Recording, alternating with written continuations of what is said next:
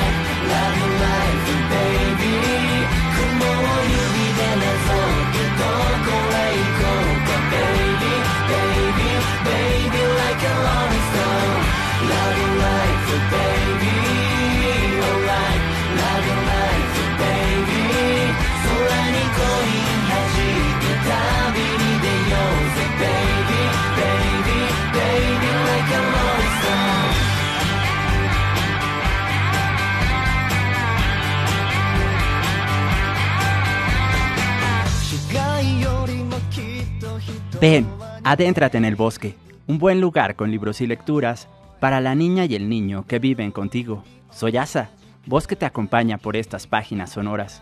Quédate los próximos minutos a escuchar y también a respirar el aire fresco de nuestros árboles con hojas de relatos y poesía. Hoy es el capítulo 172, 172. Compartiremos contigo relatos, poemas e historias de gatos, meninos y michis cada gatito es único. Vamos a sorprendernos juntos con sus aventuras y vidas. Por cierto, mi gato se llama Bosco. ¿Y el tuyo? Además, platicaremos en vivo con Giovanni Clemente Baltasar, joven poblano de 17 años que hace pocos días ganó el Premio de Creación Literaria en Lenguas Originarias de México, Gusanos de la Memoria 2022. Conoceremos su voz, cómo es su vida en Cuetzalan y descubriremos por qué le gusta escribir. Con la lectura, muchos mundos son posibles. Sigue en sintonía de Set Radio, donde Puebla se escucha.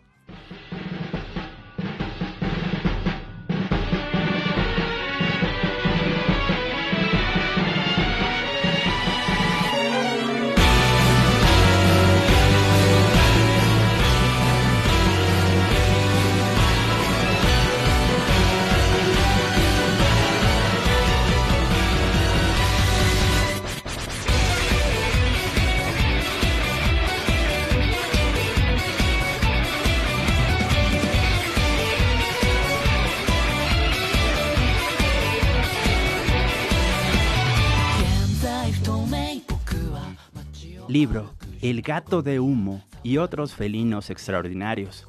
Autor Luis Bernardo Pérez. Editorial SM. El gato tigre. Para mi cumpleaños quiero un tigre de verdad.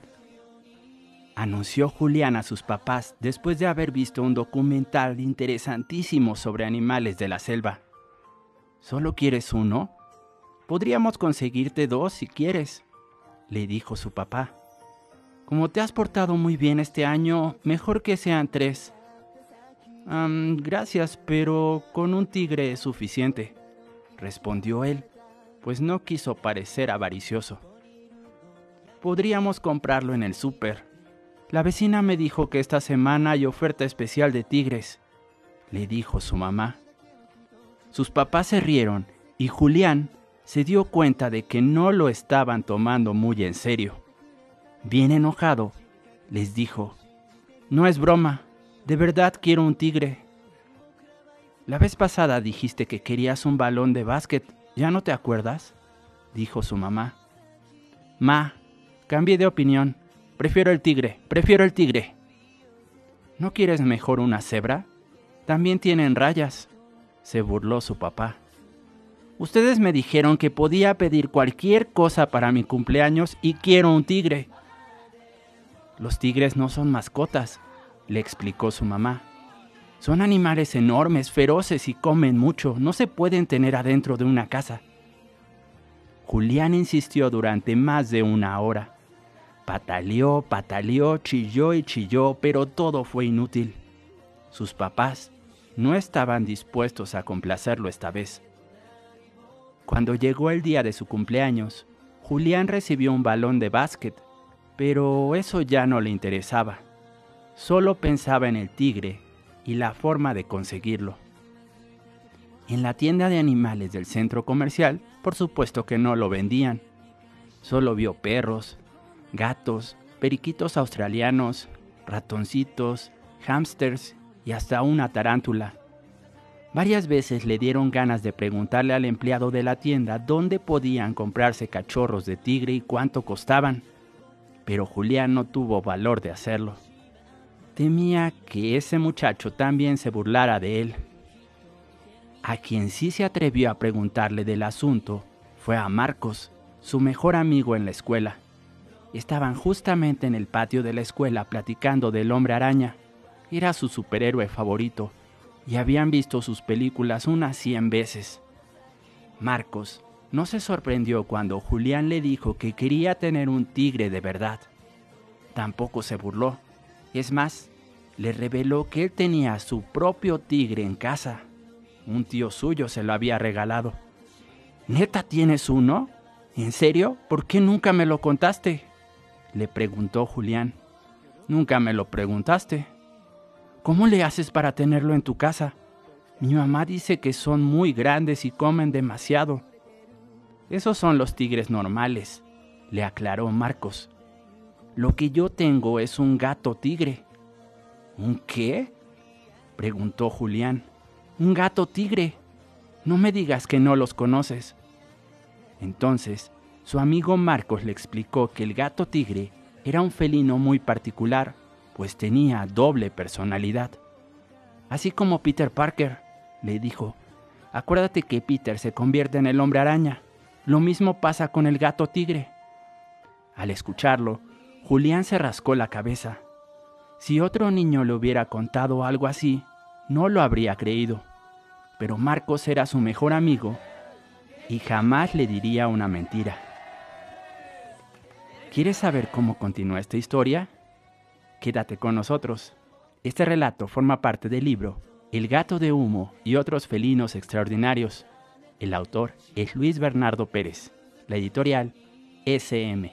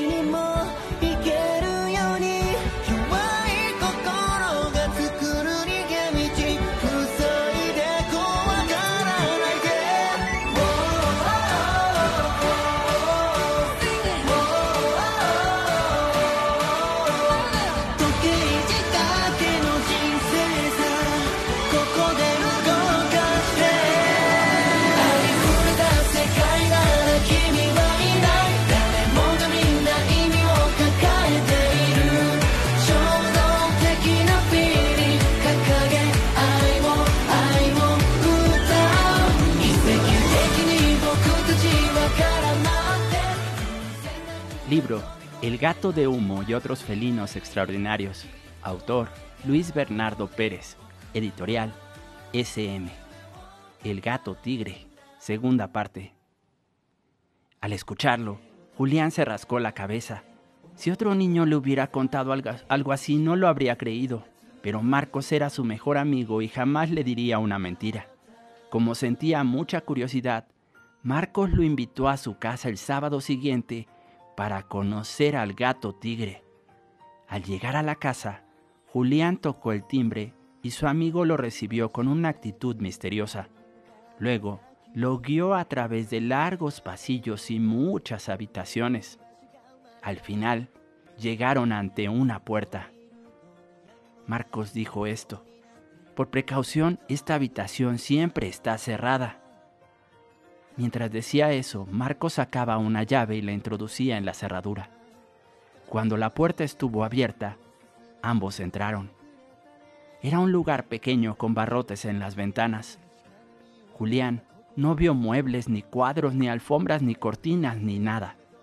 Allí solo había un pequeño gato color aceituna echado sobre un cojín. Tenía algunas rayitas oscuras, pero fuera de eso, no se parecía en nada a un tigre. Esa fue la primera gran decepción para Julián. Es un simple gato, protestó a su amigo. Estás equivocado. Es un gato tigre. Lo que pasa es que ahora estás viendo solo una de sus dos personalidades. ¿Cómo le hacemos para ver la otra? Muy fácil, dijo Marcos, sacando de su bolsillo un paquetito con algo que parecían galletas para gato. En cuanto le pusieron ese alimento enfrente, el animalito se levantó de su cojín y se acercó para comer. Ahora tenemos que salir de la habitación, le advirtió Marcos mientras jalaba del brazo a su amigo. Es muy peligroso quedarnos. Una vez afuera, Marcos le explicó que la mayor parte del tiempo los gatos tigre tienen la forma de un inofensivo menino. Comen poquito y pueden andar por toda la casa sin causar problemas. Sin embargo, cuando prueban estas galletas especiales se transforman en enormes felinos con afilados colmillos y poderosas garras. Julián ya no sabía qué pensar. Confiaba en la palabra de su amigo Marcos, pero la explicación le sonaba muy rara. En ese momento comenzó a escucharse un misterioso ruido detrás de la puerta. Era un gruñido ronco y profundo que se iba haciendo más y más fuerte. Luego, se oyeron algunos golpes y rasguños, como si un animal de gran tamaño intentara derribar la puerta. ¿Escuchas? ¿Lo oyes? dijo Marcos. Ya se transformó en tigre. Julián estaba emocionado y se acercó a la puerta para escuchar todo de mejor forma. Luego quiso ver por el ojo de la cerradura, pero no alcanzaba a distinguir nada. Me gustaría mucho verlo, confesó. ¿Estás loco? Si abrimos esa puerta se nos va a echar encima. Es muy feroz en ese estado. Aunque insistió durante un buen rato, Marcos no le permitió mirar dentro de la habitación. Esto despertó las sospechas de Julián y le hizo pensar que tal vez todo era una gran mentira. Quizá Marcos se hubiera puesto de acuerdo con otra persona para engañarlo. Sus dos hermanos mayores tenían fama de bromistas y pesados. ¿Y si eran ellos sino un gato tigre quienes producían los gruñidos y golpeaban la puerta?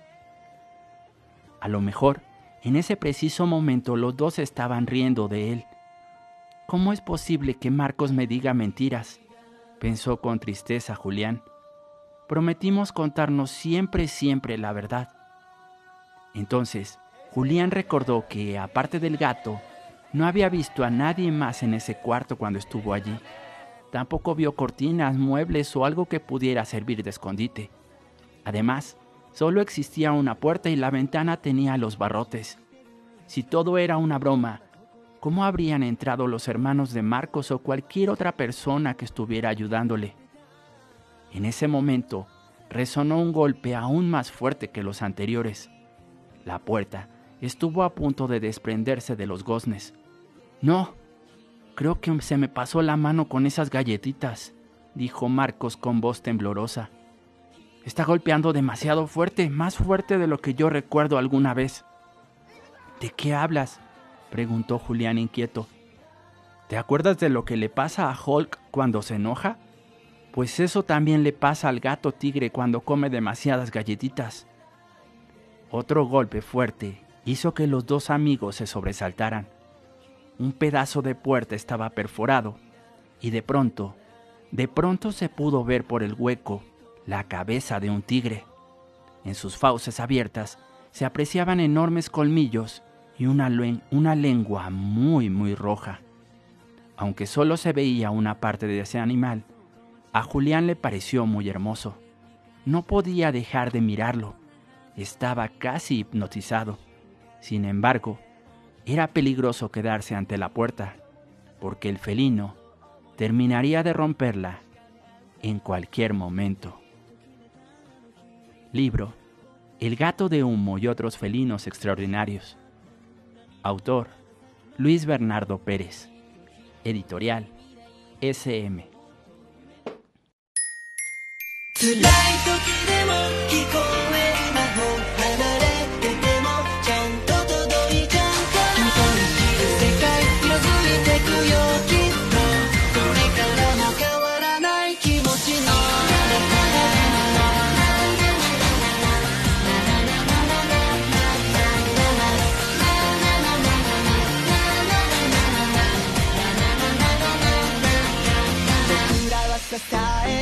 って何でもできるみたいだ。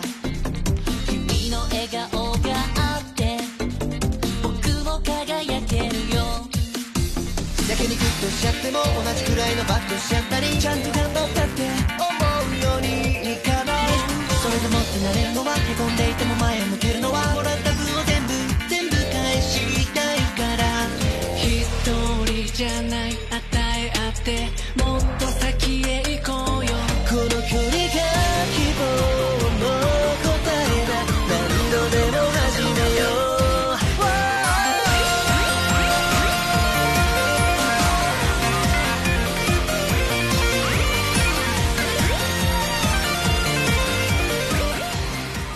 Libro El gato de humo y otros felinos extraordinarios. Autor Luis Bernardo Pérez. Editorial SM. Los ruidos del animal se hacían cada vez más y más fuertes. Más y más fuertes. Muy intensos. Vámonos de aquí, vámonos de aquí, gritó Marcos. Los dos amigos corrieron por el pasillo justo cuando el enorme gato tigre lograba escapar del cuarto. Entonces comenzó a perseguirlos por toda la casa mientras ellos gritaban muy atemorizados. Era un felino tan rápido que seguramente les habría dado alcance y luego se los habría comido en dos bocados, en dos simples bocados. Por fortuna, apareció la mamá de Marcos. Traía en la mano una cubeta con agua que vació sobre el gato tigre. Al contacto con el líquido, el animal saltó hacia atrás, se retorció y se encogió poquito a poquito hasta recuperar la forma de un pequeño e inofensivo gato.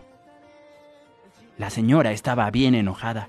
Te he dicho una y mil veces que no juegues con el tigre, muchacho desobediente. Ya verás cuando se entere tu padre. Cuando Julián regresó a su casa, aún le temblaban las piernas por el susto. Con todo, estaba contento. Había confirmado que Marco seguía siendo su gran amigo un amigo muy sincero. En cuanto al felino, decidió que ya no deseaba tener un tigre de regalo, y mucho menos un gato tigre. Tenían toda la razón, tenían toda la razón, les dijo después a sus papás. Los tigres son animales demasiado peligrosos. Mejor para mi cumpleaños, quiero un hipopótamo. Libro El gato de humo y otros felinos extraordinarios Autor Luis Bernardo Pérez. Editorial SM.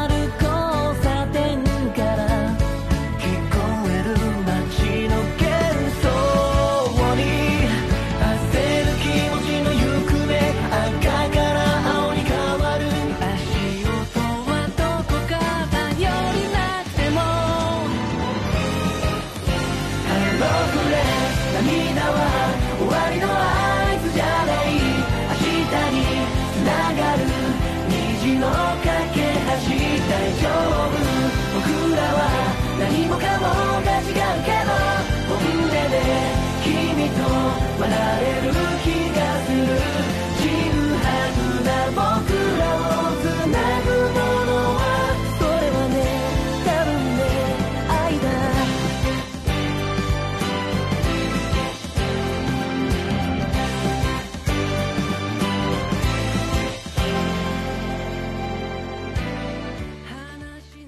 Biografía del gato por José Emilio Pacheco. El Génesis lo calla, pero el gato debe de haber sido el primer animal sobre la Tierra, el núcleo a partir del cual se generaron todas las especies. En una de sus andanzas por el planeta humeante, el gato inventó a los seres humanos. Su intención fue crearnos a su imagen y semejanza. Un error ignorado lo llevó a formar gatos imperfectos. Si pudiera comprobarse alguna vez que descendemos del gato, sería indispensable una reestructuración de las ciencias. Es demasiado incómoda para los sabios, por ello, prefieren no investigar nuestros orígenes. En el fluir de los siglos, para compensarnos de tantas desventajas, aprendimos a hablar. El gato, en cambio, quedó aprisionado en la cárcel de sus sentidos. No obstante, limó su astucia y también su sabiduría. Algunas religiones primitivas lo divinizaron.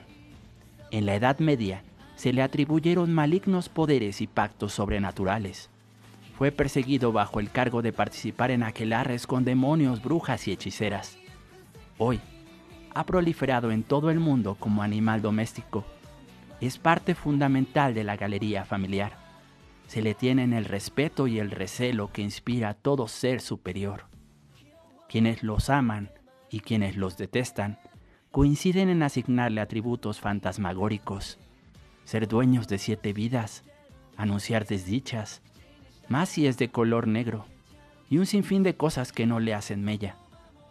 La personalidad de un gato resulta insobornable a la opinión de los demás. El gato sigue tan gato como cuando era adorado por los egipcios o lo acosaban la ignorancia y el salvajismo de épocas tan oscuras como la nuestra. Ahora y entonces resiste la seducción o el desafío de las miradas. El gato no pestañea ante nadie. Lo, lo calumniamos al suponerlo miembro de una familia coronada por el tigre. El tigre es un gato al que la ferocidad ha embrutecido, una ampliación superflua, inferior a la síntesis y armonía de su modelo. Creemos haberlo subyugado porque está bajo nuestros pies. Sin embargo, como este mundo es un espejo donde todo lo vemos invertido, en la dimensión de la verdad, el gato se encuentra muy por encima de nosotros. Compartimos con los gatos algunas semejanzas. Por ejemplo, el cortesano plagia los ardides del gato y todos imitamos su ingratitud. Nunca damos las gracias y siempre dejamos de ronronear en cuanto hemos obtenido lo que esperábamos. Ya sea que case aves en la Alameda de México o pulule en número infinito por las ruinas romanas, el gato es perezoso durante el día e implacable verdugo por las noches. Como para ningún otro animal, ante el gato, la vida es sueño. Pasa dormido las dos terceras partes de su existencia y, a juzgar por sus movimientos, igual que nosotros, sueña historias fantásticas y realistas. El gato gusta de ser acariciado aunque en pleno idilio suele clavarnos las uñas. Vive lamiéndose para adorarse a sí mismo, conservar una apariencia pulcra y protegerse ante los cambios del clima. El gato detesta su excremento y hace hasta lo imposible por ocultarlo. El gato venera el sitio donde nace o llega de pequeño. En cambio, las personas que lo rodeamos no logramos inspirarle en el mejor caso apenas una tolerancia, una tolerancia despectiva. Señor de horca y cuchillo del mundo que alcanza a percibir con sus ojos fosforescentes y sus sensitivos bigotes. Aterra verlo cuando tortura a un ratón. Esta voluptuosidad de hacer el mal, este afán de sentirse siempre superior, constituyen la parte oscura y abominable del gato, así como su rasgo más humano, un rasgo tan humano como en nosotros. Biografía del gato, de José Emilio Pacheco. Puedes consultar todo este material en la revista de la Universidad de México. La página es revista de la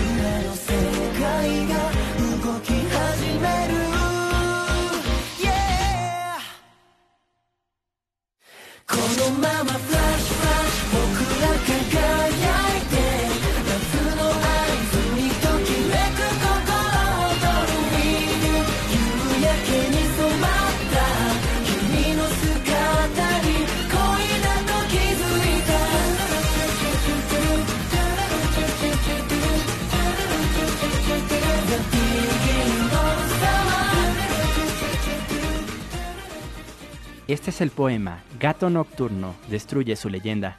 El autor es Eduardo Chirinos. No sé si me gustan los gatos, tampoco si me gustan los perros. Jamás he tenido mascotas en mi casa, tampoco niños. Pero un gato siempre me visita por las noches. Debe ser el gato de Baudelaire, le digo. Veo tus pupilas místicas, tus ojos de metal y ágata mirarme a través de la oscuridad. Pero el gato no me responde. Entonces eres Misifus el extranjero o Marramaquis el que araña las bibliotecas del Parnaso. Pero el gato estira su lomo sin decirme nada. ¿Has venido acaso de Cheshire y no entiendes español? ¿Acaso apareces y desapareces y muestras de noche tu sonrisa sin gato? Pero el gato, pardo como todos los gatos, ni siquiera me sonríe. Pruebo entonces hablarle del gato con botas, o del gato triste y azul de la canción que nunca se olvida, o el gato filósofo de Soseki, que aún no tiene nombre. Pero ese gato levanta su cola, se da media vuelta y se marcha indiferente hacia la noche fría. Poema Gato Nocturno destruye su leyenda. Autor Eduardo Chirinos.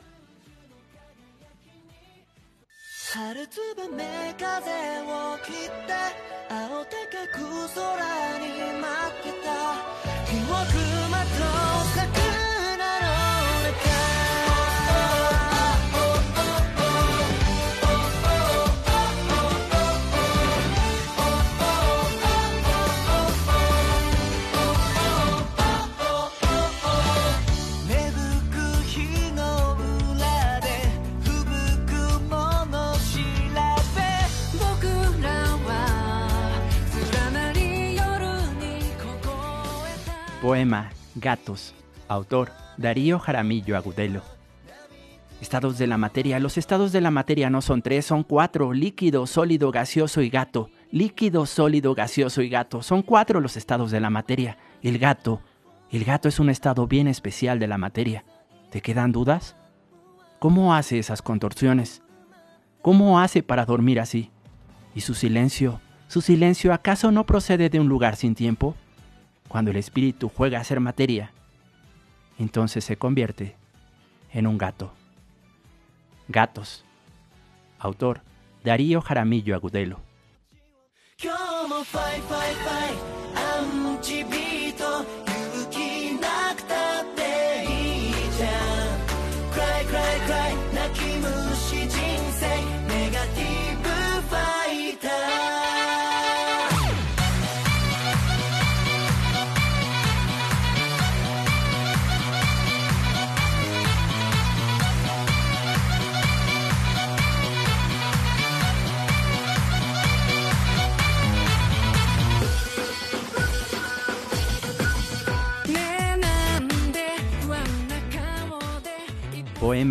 Un gato en un piso vacío. Autora Vislava Simborska. Morir, morir, morir. Eso no se le hace a un gato. Porque, ¿qué puede hacer un gato en una casa vacía? Trepar por las paredes, restregarse contra los muebles, parece que nada ha cambiado y sin embargo, todo ha cambiado. Parece que nada se ha movido, pero todo está descolocado. Y por la noche, las luces ya no se encienden. Se escuchan pasos en las escaleras, pero no son esos pasos. La mano que pone el atún en el plato tampoco es aquella que lo ponía. Hay algo aquí que no empieza a la hora de siempre. Hay algo aquí que no ocurre como debería. Aquí había alguien que estaba y estaba, y de repente se fue. Se ha buscado en todos los armarios, se ha recorrido la estantería, se ha husmeado debajo de la alfombra y se ha mirado. Incluso se ha roto la prohibición y se han desparramado todos los papeles. ¿Qué más se puede hacer? Dormir y esperar, dormir y esperar. Ya verá cuando regrese, ya verá cuando aparezca, se va a enterar de que eso no se le puede hacer a un gato. Irá hacia él como si no quisiera, despacito, bien despacito, con las patas bien ofendidas. Nada de saltos, nada de maullidos, nada de eso al principio. Un gato en un piso vacío. Autora Vislava Simborska.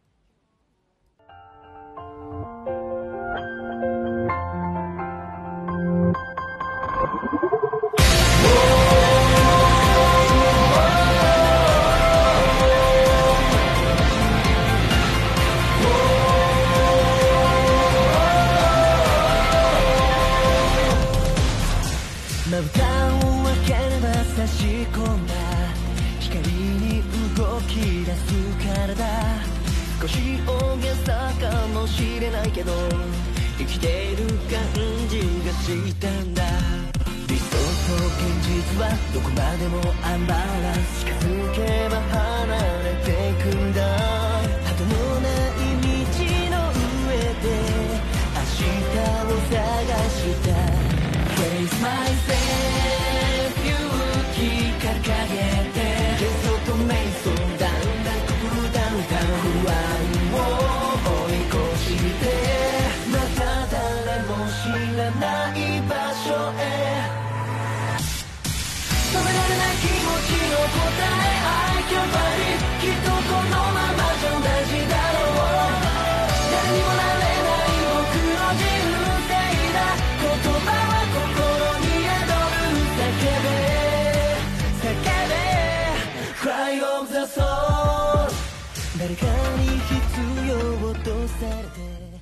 Oda al gato. Autor Pablo Neruda. Los animales fueron imperfectos, largos de cola, tristes de cabeza.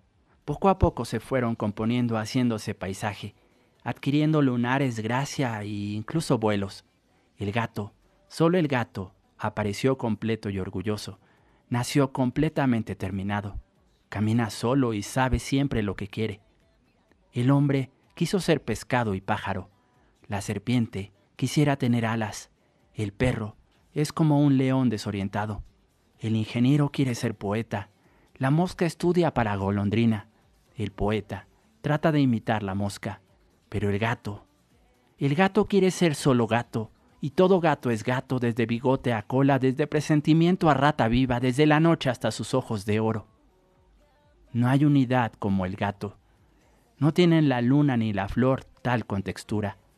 Es una sola cosa como el sol o el topacio, y la elástica línea en su contorno firme y sutil es como la línea de la proa de una nave. Sus ojos amarillos dejaron una sola ranura para echar las monedas de la noche.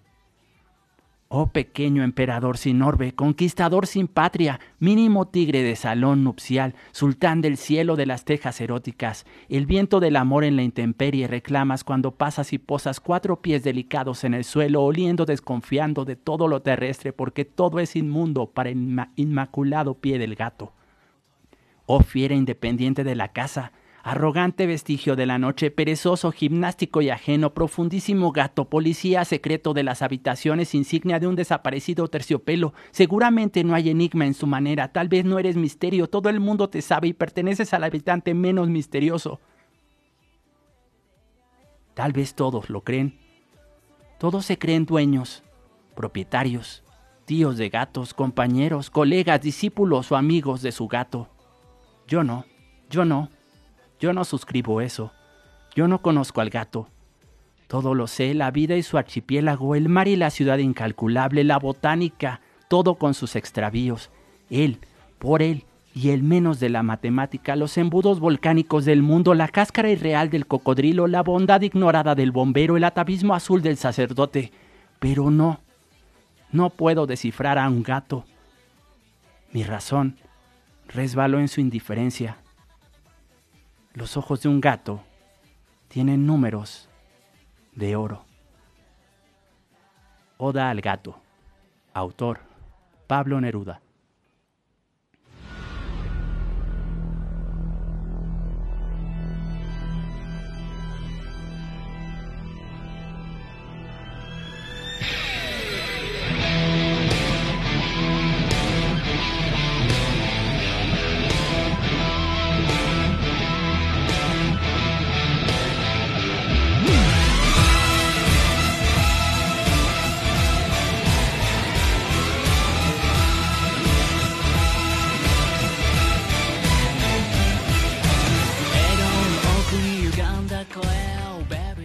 Locos por los gatos. Autor Ángel Ramos. Este artículo apareció en la revista Marie Claire. Bastet es una diosa egipcia representada con una estilizada gata antropomórfica. Bastet cuida del hogar, de la fertilidad y de la belleza. Consagrados como deidades, los gatos fueron tratados como tales por los faraones egipcios que les abrieron las puertas de sus palacios y les permitieron merodear libremente y comportarse como ahora. Un animal doméstico de corazón salvaje que a la vez puede ser casero y callejero. Tan cómodo en su casa como peleador y territorial en las calles. Pese a que solo solemos pensar que tienen hidrofobia o miedo al agua, lo cierto es que se piensa que los primeros gatos llegaron al sur de Europa en un barco. Los fenicios allá por el año 900 a.C., llevaban felinos domesticados en sus embarcaciones para que controlaran las plagas de roedores a bordo. Cuando los núcleos de población crecieron, se encargaron también de mantener a las poblaciones de ratas a raya. Siempre han sido muy útiles los gatos. ¿Acaso nos gustan los gatos porque son independientes? Porque nos tratan con ese desdén felino que nos recuerda que son primos cercanos de los tigres y leones? Nadie parece tener una explicación que revele por qué hemos desarrollado tal empatía hacia los gatos. Una que, por cierto, puede ser poco recíproca. ¿Saben los gatos que cuidamos de ellos o en realidad los gatos creen que nosotros somos un animal tan grande y torpe que ocupa su hábitat y del cual no pueden deshacerse? Es posible que esa actitud venga de ver con que durante una época les dimos muy mala fama. La cultura medieval los asoció a la brujería y al diablo, mala cosa en tiempos donde la tendencia era ser un fanático religioso obsesionado con el fin del mundo. En épocas oscuras de privación, incluso incorporamos a los gatos a nuestra dieta. Somos un poco raros los humanos. A mediados del siglo XIX, en Europa, toda la gente se fascinó por las culturas exóticas. Sí, esos lugares del mundo donde el gato seguía siendo considerado un animal conectado a lo más espiritual. Proliferaron cultos, se popularizaron sesiones de adivinación, y en todas ellas, el gato paseaba por allí como un facilitador de la apertura de las puertas de la percepción, la entrada a lugares que están más allá de nuestra realidad Años antes, el escritor Lewis Carroll, autor de Alicia en el País de las Maravillas, había inventado al gato de Cheshire y lo vistió con esas características. Un gato sabio, mágico e independiente. El nacimiento del estilo de arte Art Deco supuso también el nacimiento del gato Félix, un personaje cómico e impredecible, nacido de la cabeza de los autores Pat Sullivan y Otto Mesmer. Otro menino estuvo presente en el comienzo de la contracultura de Estados Unidos. En México lo conocimos como Don Gato, el rey de un callejón de Nueva York, donde vivía con otros de su especie. Esta animación creada por Hanna Barbera. El gato era un poco desenfadado. Gastaba formas muy extrañas para la época, empeñado en vivir sin trabajar. ¿Te suena?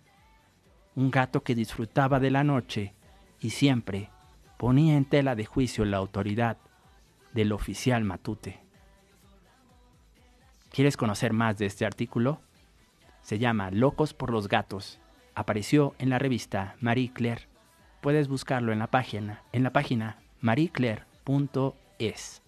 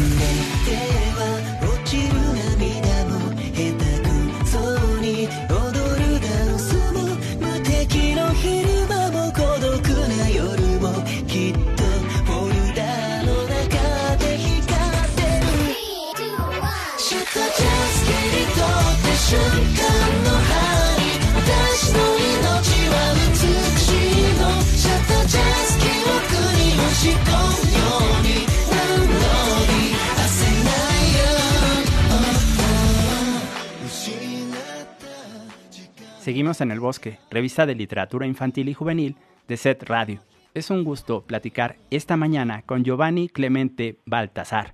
Es un joven poblano de 17 años que hace algunos días ganó el premio Gusanos de la Memoria, el premio de creación literaria en lenguas originarias. Giovanni, buenos días, bienvenido, ¿cómo estás? Buenos días, muy bien. Oye, Giovanni, cuéntanos un poco de dónde eres. Este, soy de Coetzalan, pero o sea, mi municipio se llama, bueno, es Coetzalan, mi junta auxiliar es este, Zacatipan y yo vivo en unos pueblos más lejanos. Wow, cuéntanos un poco qué hay o por qué destaca la localidad en la que vives, Giovanni. Este, por estos lugares todavía hay mucha vegetación y, y este, todavía es una zona muy, muy rural. Oye, ¿qué frutas, verduras o animales podemos encontrar en el lugar donde tú vives, Giovanni? Este, pues aquí abunda mucho, últimamente abundó mucho el mango y hay mucho plátano también. Ay, qué bien. Deben de saber muy ricos, ¿verdad? Sí, Oye, cuéntanos, ¿qué estudias y cómo se llama tu escuela? eh, yo actualmente estoy en segundo de preparatoria y, y mi escuela se llama este, Diego Rivera. Diego Rivera. Ajá. Ajá, como el artista mexicano. Oye, cuéntanos, ¿siempre te ha gustado escribir, Giovanni? Este, no, esta es la primera vez, pero como siempre me ha llamado la atención de manifestar mis ideas y mi forma de pensar. Qué bien. Oye, Ajá. ¿cómo te enteraste de este concurso Gusanos de la Memoria? Eh, mi profe de matemáticas me- nos mandó un link de, esta, de, la, de la convocatoria. Y pues también trajo a un, profe- a un este, profesor de, de escritura. Y este no, nos invitó a quien se, se animaría a participar. Dice igual pueden ganar y así no Ajá. ajá Ay, qué Y, pues, padre. yo me animé, Ajá. ¿eh? Y sí era era como una tarde así normal y pues nos llamó ¿Cuánto tiempo lo- te llevó a escribir el cuento con la ayuda de tus maestros, Giovanni? la verdad que teníamos muy poco tiempo Ajá. eh, me llegó la convocatoria cuando faltaban como 15, mi- como 15 días nada más Ajá. Y pues en esos 15 días este, la compusimos. Éramos muchos los que empezamos, pero nada más yo terminé. Oh, oye, ¿y escribías entre la escuela y tu casa o cómo le hacías? Eh, en la escuela, llegando, este, la, la corregía y luego se la mandaba y así. Oh, oye, otro, otro punto muy importante cuando escribes algo es como la idea de la cual parte todo. ¿Tú ya tenías como la idea pensada o la fuiste descubriendo en estos 15 días? La fui descubriendo. La verdad que no tenía ni mínima idea de qué es lo que iba a escribir. Ajá. Empecé a escribir así varios cuentos, pero como que no, no me daban, no les encontraba el sentimiento. Y ya después, este, se me imaginó escribir algo sobre mí, algo que me hubiera pasado, una anécdota, y pues quedó la, la que la que envié, la que compuse. Por supuesto. Oye, Sí. cuéntanos, cuéntanos un poco acerca de la, de la historia que plasmas en este relato que ganó y también acerca de tu lengua originaria, el náhuatl. Este, pues así como lo mencionas, mi lengua originaria aquí es el náhuatl. Desde pequeño me inculcaron también esa, esa lengua. La, la historia narra sobre eh, una familia que en una noche su, bueno, una mamá, su hija, su hijo, la, estaba muy enfermo, lo lleva con su mamá y pues su mamá ya, ya es la abuelita del, del niño, pues. Su mamá está con su gato, que la quiere mucho. Y, y pues el niño para curarlo este la mamá tenía un ritual de dar la vida una por otra o sea sacrificar una vida para salvar la otra. Y pues eso es lo que lo que manifiesta pues más más destaca pues el cuento. Por supuesto, tu cuento se llama Agonía, ¿verdad? sí efectivamente. Agonía. ¿Qué sentiste, Giovanni, cuando dieron a conocer que tú eras el ganador de este premio tan importante a nivel nacional? ¿Qué sentiste? ¿Qué pensaste? pues la verdad que cuando lo envié estaba muy emocionado de que dije, ¿a poco sí ganaría? y dije, pues no, o sea, como que no me siento así que fuera a ganar, siento que a mi cuenta le faltó mucho, me esperé como unos 20 días y dije, nada, pues ya, ni modo. me encontraba en mi, en mi escuela, Ajá. este, ensayando para, en ese momento estaba ensayando para una obra de teatro. Ajá. Y, y de ahí nos iríamos a a presentarlo. Bueno, a ensayar y presentarlo, pues. Claro. Y este, me, me llama Ano, mi, mi novia, la llama mi hermano, porque en ese momento había perdido mi celular. Entonces la contacto. Mi hermano estaba en el centro de Zacatipan, en uno de sus. Con, bueno, estaba en sus actividades de la escuela, pues. Y este, me llama, me dice, me llama, dice mi novia, ella te llama tu hermano, dice que vayas al centro. Y digo, ah, pues va, ahorita voy. Fui y, y ya me dice, oye, pues ganaste el concurso del cuento. Y dije, ah, no manches. Y me, pues, me emocioné, la verdad es algo que no esperaba para nada. Claro. Oye, Sí, a, a partir de que obtuviste este premio y de que han reconocido muchísimo tu, tu cuento y tu trabajo literario, ¿piensas seguir escribiendo? actualmente es- eh, estoy escribiendo otro cuento para otra convocatoria que me mandaron. Ajá. Ajá. Y Ah. pues Ok, ya me, gusta sí, ¿Te gusta? Entonces, Sí. eh, ya elegiste como el cuento como tu género preferido. Mm, aún estoy en duda porque como que siento que es un poco complicadito y así, pero pues es, es algo, digamos, le- yo lo llamo entretenido, como que Ajá, me abre mucho más la, la mente y así escribir y escribir. claro. Ajá. Oye, ¿ya sabes qué vas a estudiar?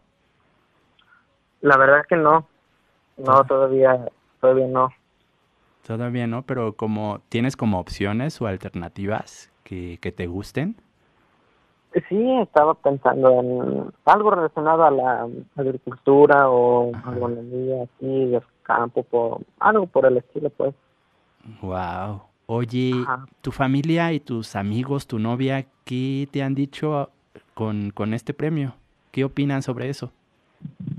Pues en, en su preciso momento, eh, mi, mi profesor de escritura Ajá. también es actor y pues es el mismo que con el que estaba ensayando en ese momento y llegué con la noticia y dice, ah, no manches, qué emoción, dice, este, de por sí estaba emocionado de que íbamos a ganar y pues en ese momento nos emocionamos mucho, los tres, el profesor y pues ya novio y yo, estábamos así bien contentos. Por supuesto. Oye, mi familia, mi familia ya después les comuniqué de que pues gané y me dice, ah, pues felicidades porque mi mamá también fue la que me ayudó mucho en la traducción en, en, lengua, en lengua originaria. ajá, claro. Sí, Oy- sí, sí. Oye, además de la escritura, ¿qué otras cosas disfrutas hacer en tu día con día? Este, como te comentaba, la, la actuación también que mo- como que me llama mucho la atención Ajá, y pues también es muy entretenido y divertido. Ajá. súper bien. ¿De deportes cuáles te gustan? Deportes. Ajá, Eh, practicaba este, con anterioridad el, el básquetbol, pero ahorita como casi ya no, pero es mi como que mi deporte más preferido. favorito.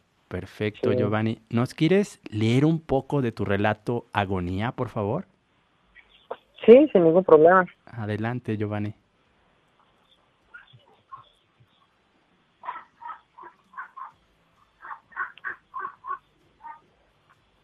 Ok. Agonía. Mamá Juana camina por la cocina. Va alumbrando la noche con la llama de una vela. Su gato persigue sus pasos, acariciándole los tobillos con su larga cola. Ella se detiene. Deja la vela sobre la mesa y con mucho cariño carga en sus brazos a su gato, perdiéndose en el universo verde de sus ojos y le acaricia la panza. Tocan la puerta. Mirando a los ojos de su hija, como si la puerta fuese un espejo, mamá Juana y su hija se miran a los ojos, ambas cargando su amor. Ella su gato, que vivía ahí hace más de 10 años, y su hija cargando a su nieto, que desde hace tres años vino a la tierra nomás a aparecer. Su gato brinca al suelo. Ella toma a su nieto y lo lleva a la mesa. Cuando lo destapó, el niño se retorcía de dolor. Su cuerpo estaba lleno de ronchas rojas y bien hinchadas, y en sus chillidos se notaba que hasta respirar le costaba. Manda a su hija a cortar hierbas de mozote y unas pencas de sable, mientras ella prendía el fogón. Le pasó un huevo de pistola en todo el cuerpo, las palmas de las manos, las palmas de los pies y hasta debajo de los brazos. Luego, con tizne de comal, con un dedo le dibujó una cruz al huevo y lo enterró en las brasas, donde explotó dejando la, cocina, con un olor a. Cuando su hija regresó, abrió las pencas por la mitad y lo abrió y lo embarró con las babas de la sábila por todo su cuerpo. Machacó las flores de mozote en un molcajete y en medio de oraciones con las flores molidas en la punta de su dedo se las metió hasta la garganta de su nieto, porque según su creencia eso lo, ayuda, eso lo ayudaría a vomitar el mal. Esperaron un rato y aunque la hinchazón de las ronchas había calmado un poco, el niño aún lloraba mucho, tanto que los ojos y su frente los tenía llenos de venitas verdes que le parecían que le iban a explotar. Mamá Juana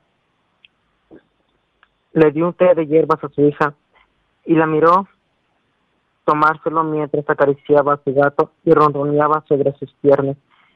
Y cuando se quedó dormida, mamá Juana se hincó al suelo y con un machete picó la tierra hasta que sangraron las manos, haciendo un hoyo del tamaño del pequeño.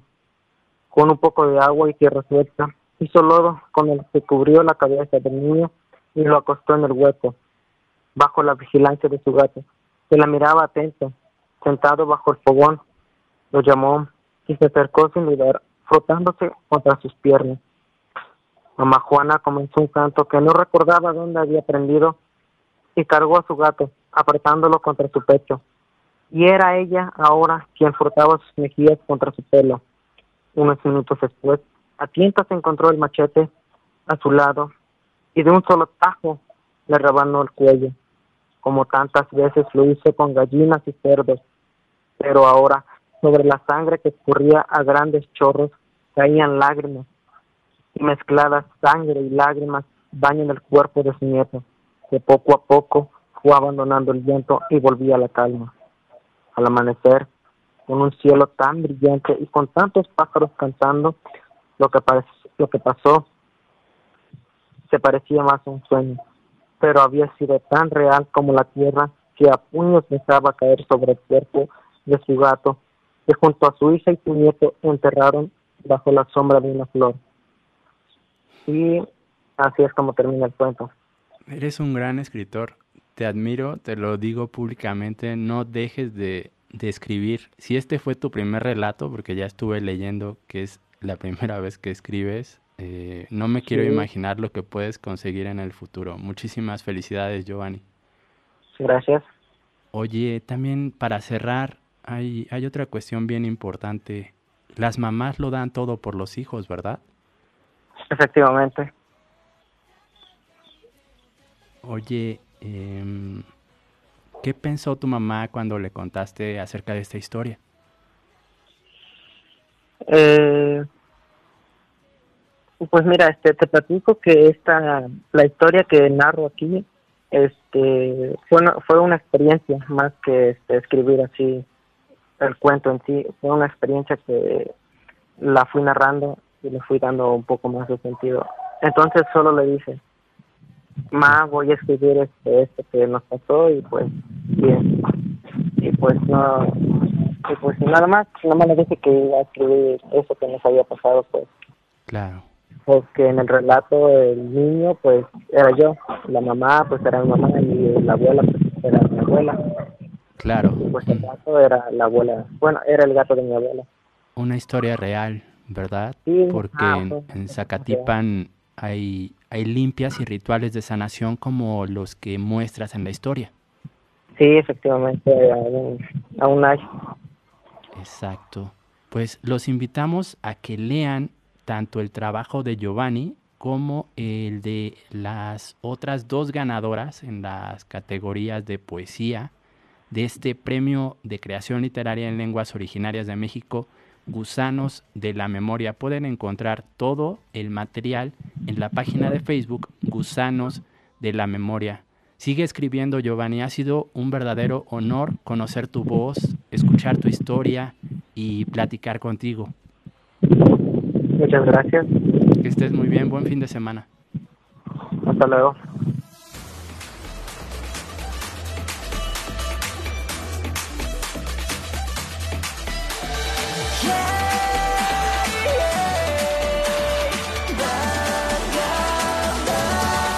Mil gracias por escuchar y compartir algunos minutos juntos. Nos encontraremos de nuevo la próxima semana para descubrir más lecturas y platicar con nuevos amigos que hacen que los libros te lleguen. En el bosque, todos estamos hechos de historias. Set Radio 105.9 presentó. Recuerden, guardabosques, nos volveremos a escuchar el próximo sábado. El próximo sábado. De 10 a 11 de la mañana. 11 de la mañana